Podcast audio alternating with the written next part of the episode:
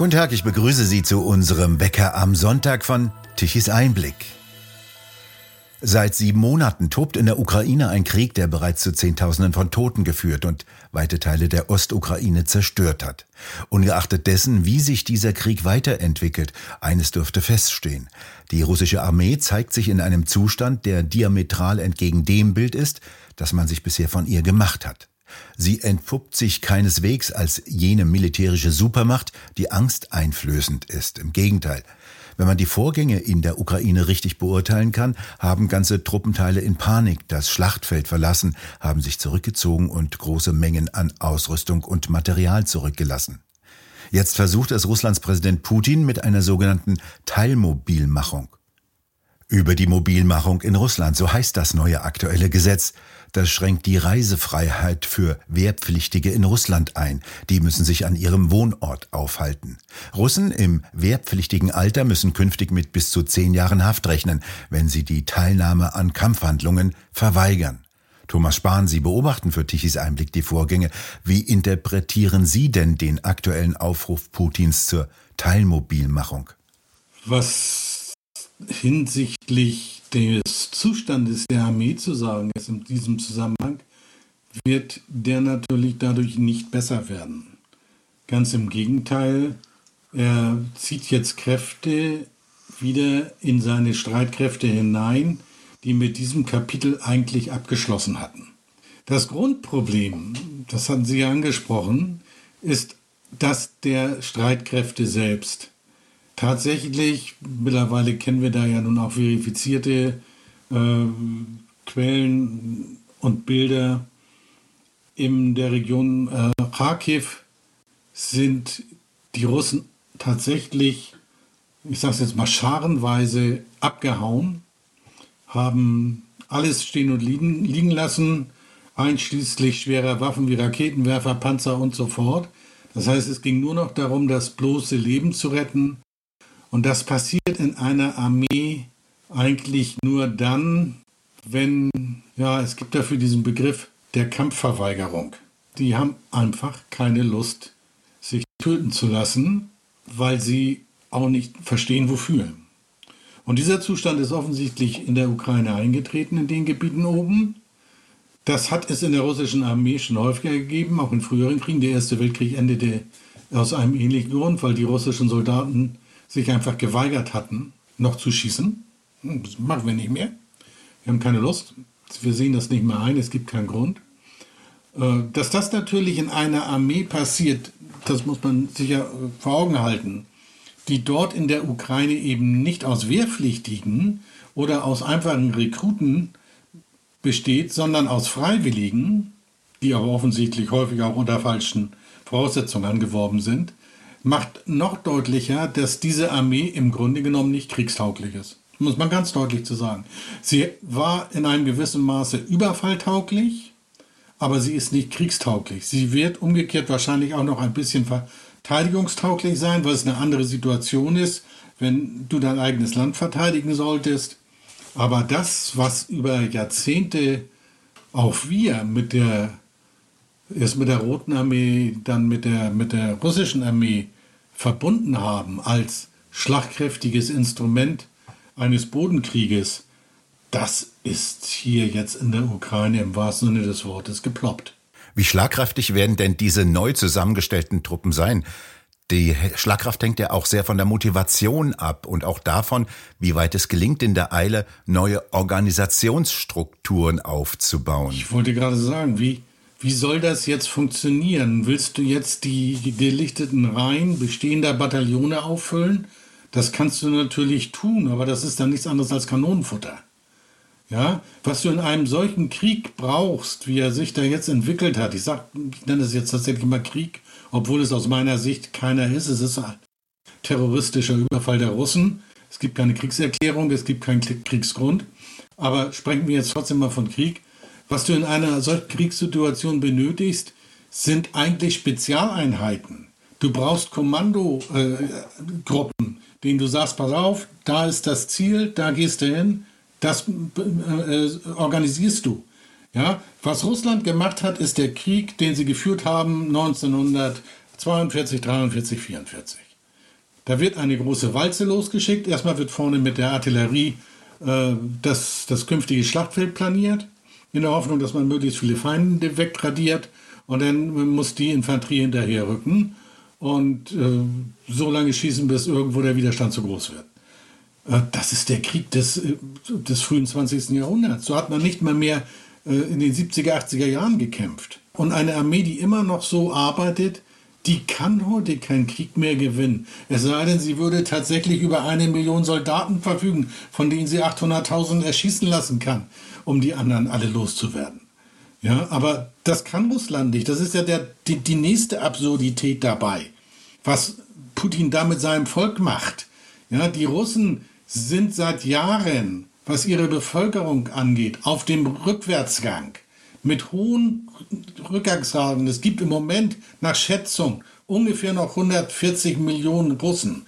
In Deutschland sind es allein 80 Millionen. Das heißt, dieses riesige Land, das quasi immer noch von der Ostsee bis zum Pazifik reicht, hat nicht einmal doppelt so viele Menschen wie unsere klitzekleine geballte Bundesrepublik. Und von diesen Menschen verheizt er jetzt auch noch die Besten und die Jüngsten für einen schwachsinnigen Kampf in der Ukraine. Es ist idiotisch. Ganz anders sieht es auf der Ukraine aus. Was hat sich denn dort in der Armee getan? Warum ist die in der Lage zu eigenen Feldzügen, zu eigenen Schlägen gegen die russische Armee? Da gibt es eigentlich zwei gute Gründe. Der eine ist, dass äh, seit 2014 die ukrainische Armee nach westlichen Prinzipien und auch mit westlichen Ausbildern äh, ausgebildet wurde. Das heißt, sie haben eine neue Struktur der gesamten Kriegsführung. Kann ich gleich noch mal was zu sagen zu dem Thema. Äh, das andere ist selbstverständlich, dass die Ukrainer um ihr Land, um ihre Freiheit und um ihre Familien kämpfen. Nicht für irgendwelche imaginären Vorstellungen eines großrussischen Volks, oder einer großrussischen Idee, die den Russen an sich doch gar nicht interessiert. Wenn der in Moskau wohnt und dem geht's gut, was juckt es ihn, ob Odessa russisch oder ukrainisch ist, solange er da hinfahren kann, wenn er Spaß dran hat und dort seinen Urlaub machen kann. Ja, also das ist diese, diese Verblendung, das ist alles Denken des 20. Jahrhunderts, und zwar der ersten Hälfte des 20. Jahrhunderts, was da stattfindet. Putin und seine Leute sind gedanklich hängen geblieben. Sie haben nicht begriffen, dass die Zeit sich weiterentwickelt hat. Ich habe sogar bei Putin den Eindruck, dass er sich eigentlich kontinuierlich zurückentwickelt hat. Ja, aus welchen Gründen auch immer. Ich äh, bin nicht sein Arzt, ich kann das jetzt nicht im Detail beurteilen. Aber äh, er schien ja eine Zeit lang so, als hätte er zumindest begriffen, dass die Welt sich weiter gedreht hat. Aber er hat sich gedanklich, mental immer weiter zurückgedreht, letztendlich bis in die Zarenzeit hinein. Schuld an der heutigen Misere sind alle möglichen Leute wie Lenin und, und Gorbatschow und im Zweifel auch noch Stalin, der allerdings am allerwenigsten, ja, und Khrushchev vor allem, der dann auch noch Teile des Heiligen Russlands an die Ukraine verschenkt hat. Also, äh, der hat sich ein, ein, ein Weltbild zusammengeschustert, welches eigentlich äh, psychopathisch ist. Und da zieht er jetzt sein gesamtes Volk mit rein und das ist völlig absurd. Das ist nicht nur menschenverachtend, wobei die Menschenverachtung zum russischen System auch schon zu Zahnzeiten gehörte. Die Gulags mit ihren äh, zwei Millionen russischen äh, Arbeitssklaven. Äh, die Führung in Moskau hat immer nur ihr Volk verachtet. Offensichtlich hat sich daran leider auch nichts geändert. Und ein Volk, was du verachtest, auf das musst du keine Rücksicht nehmen. Das kannst du auch im Krieg verheizen. Aber wer das vorher versucht hat, wie der Zar, der ja auch mehr reingerutscht ist oder reingedrängt wurde, der, äh, der Nikolaus II. war ja nun nicht unbedingt Kriegstreiber, er war auch ein Opfer der Entwicklung und seiner eigenen Unfähigkeit, das Land zu modernisieren. Äh, ja, und am Ende haben ihm seine Soldaten gesagt, nee Junge, wir machen da nicht mehr mit. Und ich denke, alles das wird sich hier jetzt wiederholen. Ich will nochmal betonen, wir können nichts wirklich darüber aussagen, wie die militärischen Kräfteverhältnisse wirklich sind und wie sich der Krieg weiterentwickeln. Aber doch eines können wir ganz klar festhalten, die militärische Macht Russlands ist erheblich beschädigt worden. Sie erscheint nicht mehr als der mächtige Block, der bei den Aufmärschen auf dem Roten Platz Eindruck schindet. Und dies hat weitreichende politische Auswirkungen, über die wir jetzt ein wenig spekulieren wollen. Denn die benachbarten Teilrepubliken um Russland lebten bisher teilweise von der Angst vor einem großen, starken Russland. Thomas Spahn, müssen die jetzt noch weiterhin in Angst leben? Was verändert sich jetzt gerade geopolitisch? Ja, da verändert sich eine ganze Menge. Und das hängt nicht nur mit diesem, äh, ich nenne das jetzt mal Desaster zusammen, das die russische Armee in der Ukraine hingelegt hat.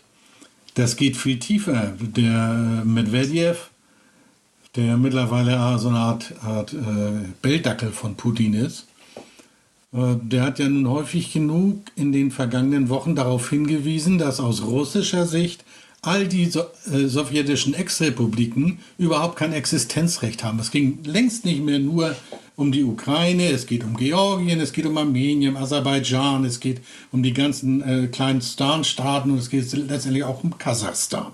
So, nun sitzen da ja in diesen Ländern auch keine Idioten und auch die haben ihre Ohren. Und wenn die aus Russland hören, aus Moskau hören, dass ihr Existenzrecht grundsätzlich angezweifelt wird oder in Abrede gestellt wird, dann werden die natürlich wach und hellhörig.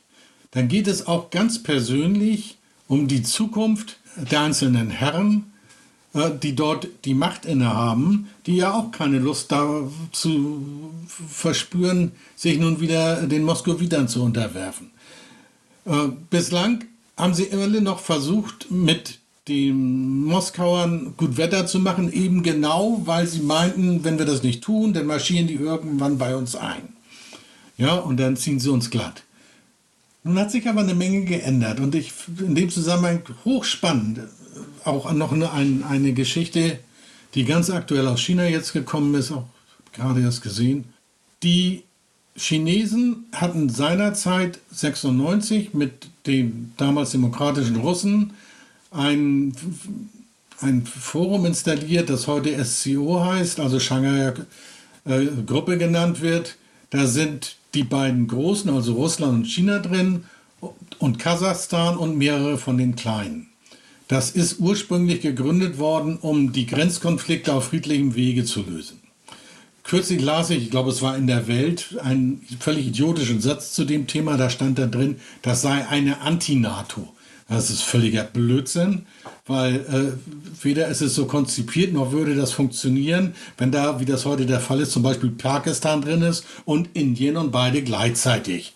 Ja, die stehen auf völlig gegensätzlichen Seiten. Das heißt, das hat mit Militär erstmal nichts zu tun. Da geht es um den Versuch, Ausgleich zu machen. Jetzt will Erdogan da noch rein. Das sorgt ja wiederum bei der SPD und anderen hier in Deutschland für riesige Aufregung. Die kann ich ein bisschen nachvollziehen. Aber auf der anderen Seite macht das deutlich, es geht bei dieser Gruppe nur um eines, nämlich um die Aufteilung Zentralasiens. Wer hat künftig dort wo den Zugriff?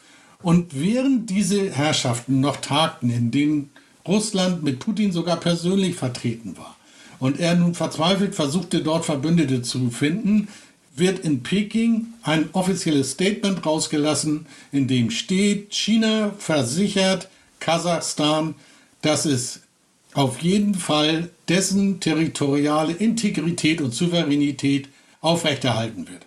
Das heißt, das war nichts anderes als ein kurzer Wink an Putin nach dem Motto, hey Kollege in Moskau, was immer du auch denkst und vorhaben solltest, an diese Staaten dort gehst du nicht ran, dann kriegst du es mit uns zu tun.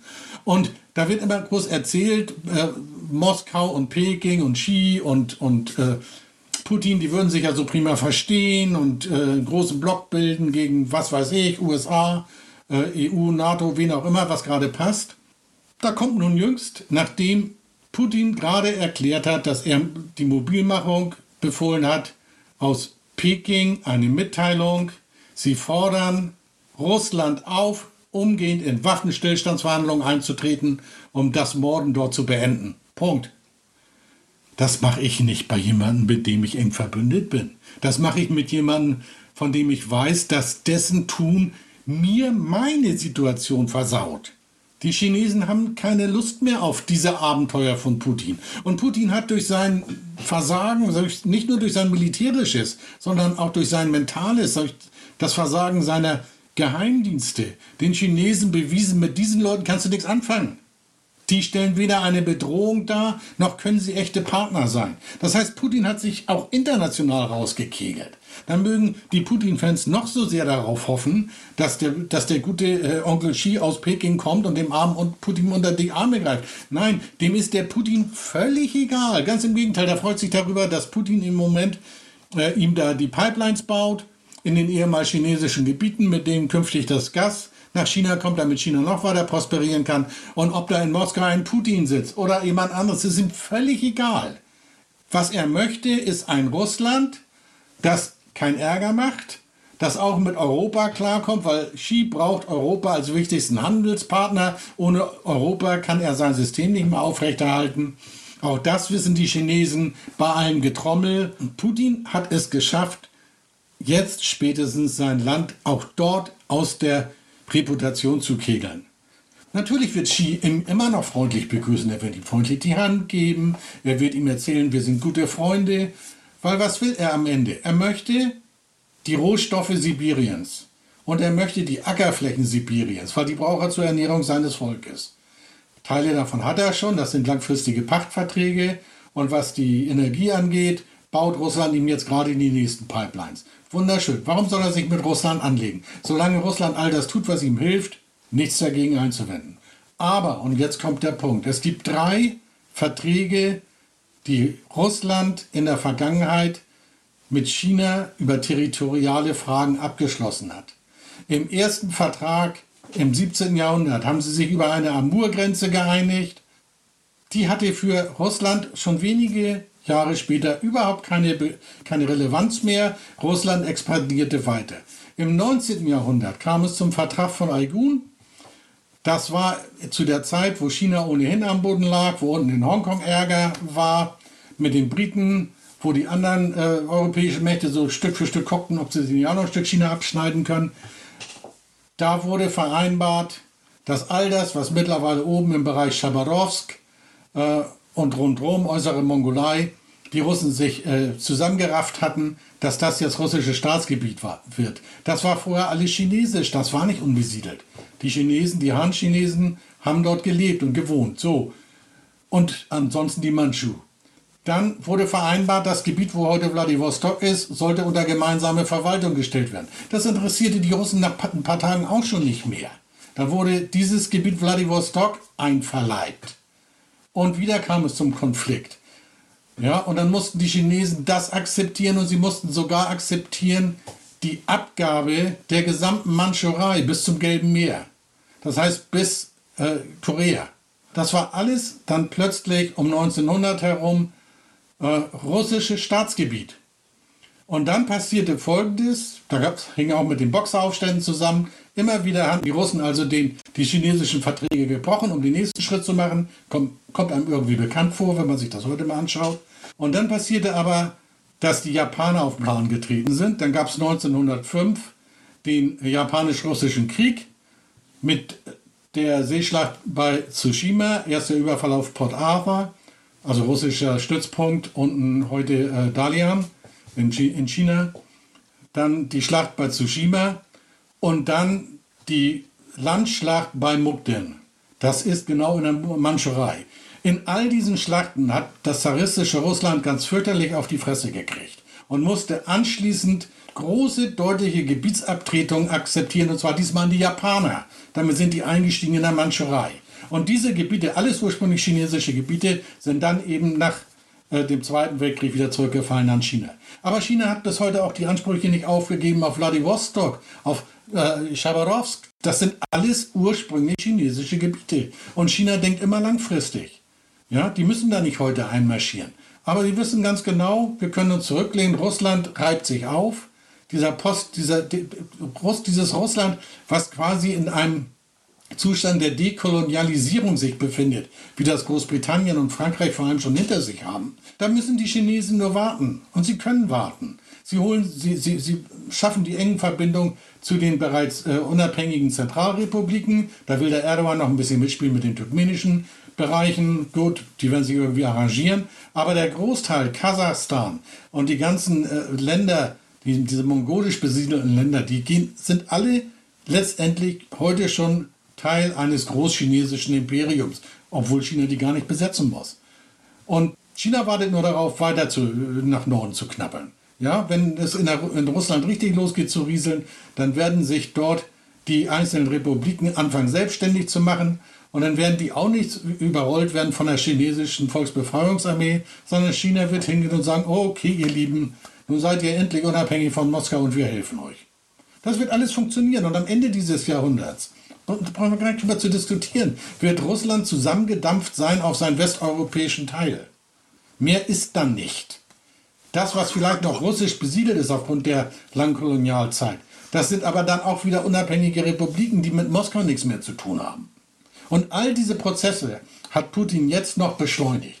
In der Erwartung, er könnte tatsächlich das zerbröselnde russische Imperium, was bereits einen erheblichen Schlag bekommen hat 1990, irgendwie restaurieren. Das hat aber noch nie in der Geschichte funktioniert. Das hat noch nie jemand geschafft, ein solches Reich, was anfängt zu zerbröseln, äh, egal wie, ob mit Diplomatie oder mit Waffengewalt, wieder zusammenzuschustern. Das haben die Franzosen nicht hingekriegt, das haben die Briten nicht hingekriegt. Das hat noch nie funktioniert. Und insofern, äh, das, was Putin da macht, ist tatsächlich ein Kampf gegen das eigene Volk und gegen das eigene Land. Die meisten Russen haben es noch nicht begriffen, aber sie müssten sich eigentlich nur eine Frage stellen. Das ist nämlich die, wie kann es sein, dass dieses flächenmäßig größte Land mit einer europäisch gebildeten Bevölkerung und weltweit größten Bodenschätzen es nach 20 Jahren Putin nicht geschafft hat, in der Weltspitze der Wirtschaftsnation geachtet mitzuspielen, sondern immer noch auf imperialistischer Rabauke machen muss. Wenn sich die Russen anfangen, diese Frage ernsthaft zu stellen, dann werden sie wissen, mit was für einem Scharlatan sie sich die letzten 20 Jahre vertan haben. Das ist sehr traurig, vor allem für die Russen. Es ist für uns traurig, weil wir einen guten und wichtigen Partner verloren haben. Es ist vielleicht sogar traurig für die Gesamtsituation in Zentralasien, weil dort das Gleichgewicht aus, dem, äh, äh aus den Angeln fällt. Aber gut, Putin hat es verursacht, Putin hat es äh, gemacht. Geschichte kannst du nicht zurückdrehen, wir können auch Putin nicht zurückdrehen, wir können jetzt eigentlich nur noch darauf hoffen, dass diese ganze Idiotie, diese Zerstörung des russischen Landes, des russischen Volkes und der russischen Möglichkeiten durch Putin irgendwann demnächst mal endet und dann vielleicht doch in Russland endlich mal Leute ans Ruder kommen, die anfangen für ihr Volk zu arbeiten und nicht nur für sich selbst und ihre Portemonnaies. Erhellend ist ja ein Blick auf die russisch-chinesische Grenze im Osten Sibiriens. Dort liegt die chinesische Stadt Manjur und direkt jenseits der Grenze auf russischem Gebiet Sabaikalsk. Welche Unterschiede erkennen Sie denn dort an den beiden Städten, die dicht an dicht liegen und eigentlich dieselben Voraussetzungen haben? Ja, also ursprünglich, äh, diese Saibalsk war äh, eine Zarengründung die dort quasi als Außenposten 1904, glaube ich, war es, aber das, da müsste ich jetzt lügen, irgendwann um die Ecke, vielleicht auch äh, zum auslaufenden äh, 19. Jahrhundert, gegründet wurde als Militäraußenposten zur Sicherung der russischen Ansprüche in der äh, Nordmandschurei, beziehungsweise dort in der äußeren Mongolei. Äh, Manjur ist eine chinesische Neugründung Manjua hat heute, wenn ich das richtig in Erinnerung habe, ungefähr 1,4 Millionen Einwohner. Äh, Naikalsk äh, hat 12.000. Auf der chinesischen Seite, die Städte liegen direkt beide, es ist quasi eins, sie liegen direkt an der Grenze, unmittelbar zusammen. Auf der chinesischen Seite tobt das Leben.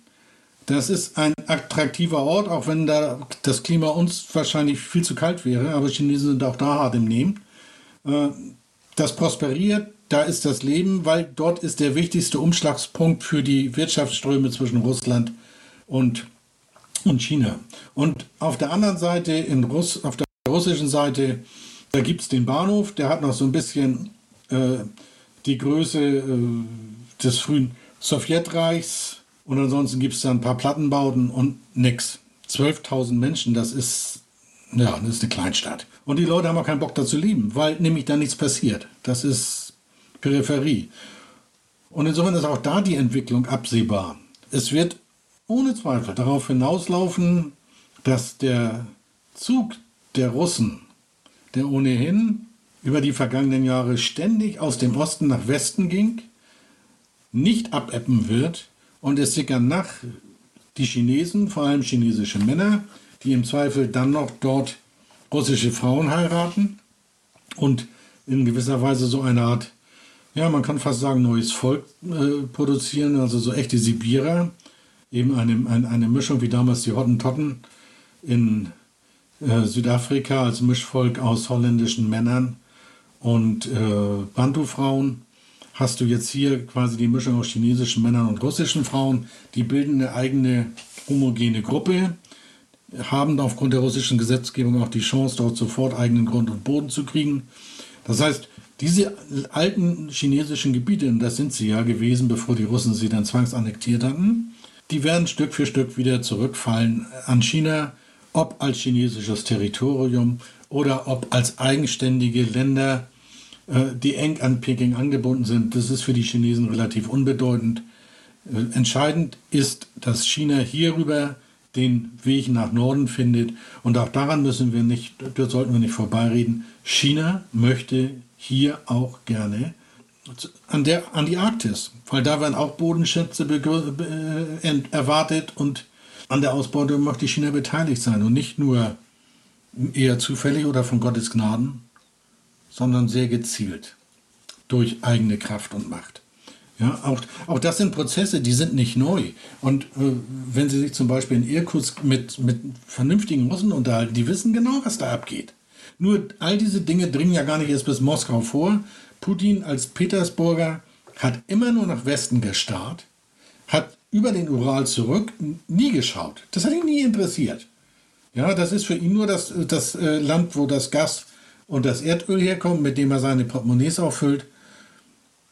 Stattdessen versucht er verzweifelt äh, im Westen irgendwas gut zu machen, was er sich einbildet, was irgendwie zu Russland gehört. Äh, er hätte seine Kräfte besser darauf verwenden sollen, dieses riesige Areal hinter dem Ural vernünftig zu nutzen, aufzubauen, nicht nur auszubeuten, sondern es zu nutzen, um dort neue Industrien zu entwickeln. Und dann eben auch nicht nur Militärindustrien. Aber es ist in die Köpfe dieser Kamarilla aus KGB und Militär in Russland offensichtlich bislang nicht hineinzukriegen. Und so sind sie jetzt in dieses Abenteuer in der Ukraine marschiert. Und egal wie das ausgeht, im Grunde genommen haben sie ihre Unfähigkeit bereits jetzt unter Beweis gestellt. Und die Jugend und damit die Zukunft Russlands bleibt auf den Schlachtfeldern in der Ukraine liegen. Ein gewaltiger Aderlass, dessen Folgen sich ja noch in den nächsten Jahren dann deutlich zeigen werden. Äh, was noch viel schlimmer ist, ist, dass die jungen, jungen Russen, die ein bisschen was im Kopf haben, ein bisschen was von der Welt mitgekriegt haben, die sehen zu, dass sie das Land verlassen. Russland ist dafür bekannt, dass dort die jungen Leute in Sachen Cyber und in Sachen digital alles, was wir so neue Medien kennen, sind die echt gut und fit. Da stecken die uns alle hier zehnmal in die Tasche. Und die wissen auch, dass sie mit dem, was sie können, außerhalb Russlands, sich dumm und dusselig verdienen können. Statt dass Putin diese Chancen nutzt und ein neues Silicon Valley aufgebaut hat, ja, hätte er ja irgendwo zwischen Petersburg und Moskau ist viel Platz, hätte er es ja irgendwo machen können. Nein, stattdessen treibt er diese Jungs in einen Krieg, nach dem Muster des 20. Jahrhunderts und dann sagen die sich mal, die sind ja nicht beknackt. Die sagen sich, muss ich mir doch nicht antun. Dann gehe ich halt woanders hin, verdiene dort mein Geld, werde dort glücklich und muss mich nicht erschießen lassen. Ja, und das, was er jetzt versucht durch die Mobilmachung, auch an Kräften dort wieder rauszuholen an jüngeren Leuten. Ja, natürlich ist das ein Verlust. Das Problem ist heute in Russland wie in den westlichen äh, europäischen Staaten, die Familien haben keine fünf Söhne mehr, wo sie im Zweifel auf drei verzichten können. Die haben einen. Und wenn dieser eine stirbt, stirbt die Familienlinie. Und das möchte weder der russische Papa und noch weniger möchte es die russische Mama, weil sie hat ja nur diesen einen. Den kann ja keiner ersetzen. Und das hat Russland schon in Afghanistan den Nacken gebrochen.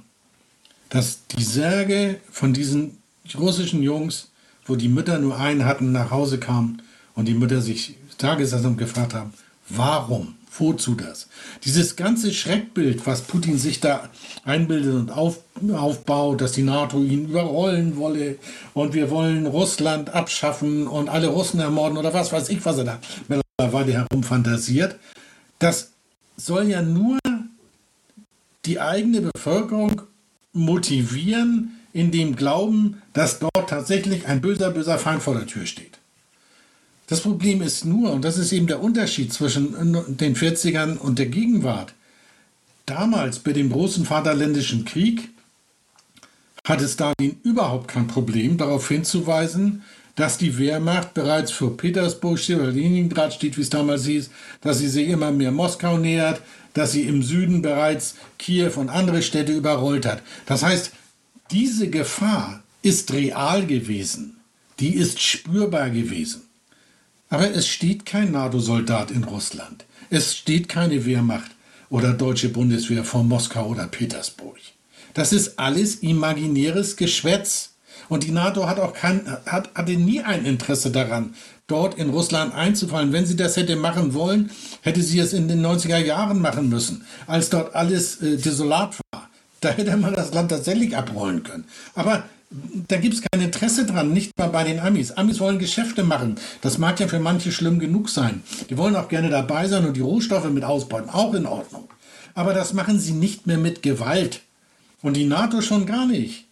Die hat kein Interesse daran, Russland zu überrollen. Warum eiern sie denn in Deutschland heute immer noch rum? Weil sie glücklich waren darüber, dass sie aus Russland kostengünstig Energie beziehen konnten. Warum soll ich mich mit einem Partner überwerfen, der meine Waren kauft und dessen Rohstoffe ich kaufe und mit dem ich guten Handel treiben kann, auf Gegenseitigkeit und wir gemeinsam agieren. Macht überhaupt keinen Sinn und hat auch keinen Sinn gemacht. Und er macht nicht mal jetzt Sinn, wo äh, Putin völlig aus dem Ruder äh, rast und wie ein Sputnik durch die Gegend flattert. Das heißt, da werden Imaginationsbilder aufgebaut, äh, die letztendlich alle nur einem einzigen Ziel dienen, nämlich die Macht Putins zu sichern. Das ist das eigentliche, der eigentliche Punkt, um den sich alles dreht. Dieser Mann, der offensichtlich durch seine Jugend in den, den äh, Hinterhöfen äh, Leningrads irgendwo ein Psychodetsch mitgekriegt hat, der fürchtet nichts mehr, als dass irgendjemand ihn gewaltsam aus seinem Posten äh, schicken könnte. Und weil er weiß, dass der Einzige, der das könnte, nur sein Volk ist, redet er seinem Volk ein, dass diejenigen, die das wollen, die bösen auswärtigen Mächte sind. Zerstört wird ja die gedeihliche Zusammenarbeit zwischen dem Westen und Russland, die sich ja in den vergangenen Jahrzehnten prächtig entwickelt hat, bis hin zur gemeinsamen Raumfahrt. Das ist ja alles zerstört worden. Richtig. Es wird, äh, es wird im Prinzip alles zerstört, was, ich, was zwischen dem Westen und zwischen Russland aufgebaut worden ist. Es wird aber noch viel mehr zerstört. Jeder, der mit Russland künftig Geschäfte macht, der mit Russland einen Vertrag abschließt, wird wissen, im Zweifel sind die Geschäfte nichts wert, im Zweifel ist der Vertrag nichts wert. Wenn es Russland nicht mehr passt, werden sie diese Verträge schlicht und einfach ignorieren. Das hat Russland in der Ukraine gemacht, das hat Russland jetzt gegenüber dem Westen gemacht. Auch Indien, das heute eine Menge äh, Energie bezieht, kann man ihnen auch nicht verübeln, kriegen sie kostengünstig zurzeit, wird ganz genau wissen, wenn sie sich in die Abhängigkeit von Russland begeben, dann sind sie Russland auf Gedeih und Verderb ausgeliefert. Und das ist die ganz große Hypothek, mit der auch ein Nach-Putin-Russland, egal wie immer es regiert werden wird, zu leben haben wird, bis dieses zerstörte Vertrauen wieder aufgebaut worden ist. Das wird dauern. Selbst zu übelsten Sowjetzeiten konnte man sich auf die abgeschlossenen Verträge verlassen. Russland hat seine, oder die Sowjetunion hat die Verträge, die es geschlossen hat, erfüllt. Diese Gewissheit ist jetzt weg. Putin ist den anderen Weg gegangen, den eines Rabauken, eines unberechenbaren Rabauken. Und das hat er im Namen Russlands gemacht. Und das ist die Hypothek Russlands, ja. Das ist nicht seine persönliche. Das ist die Hypothek Russlands. Und seine Nachfolger, die wird es ja irgendwann geben. Ein Putin lebt nicht ewig. Ob es nun in einem Jahr stirbt oder erst in 10 oder 20, spielt aber überhaupt keine Rolle.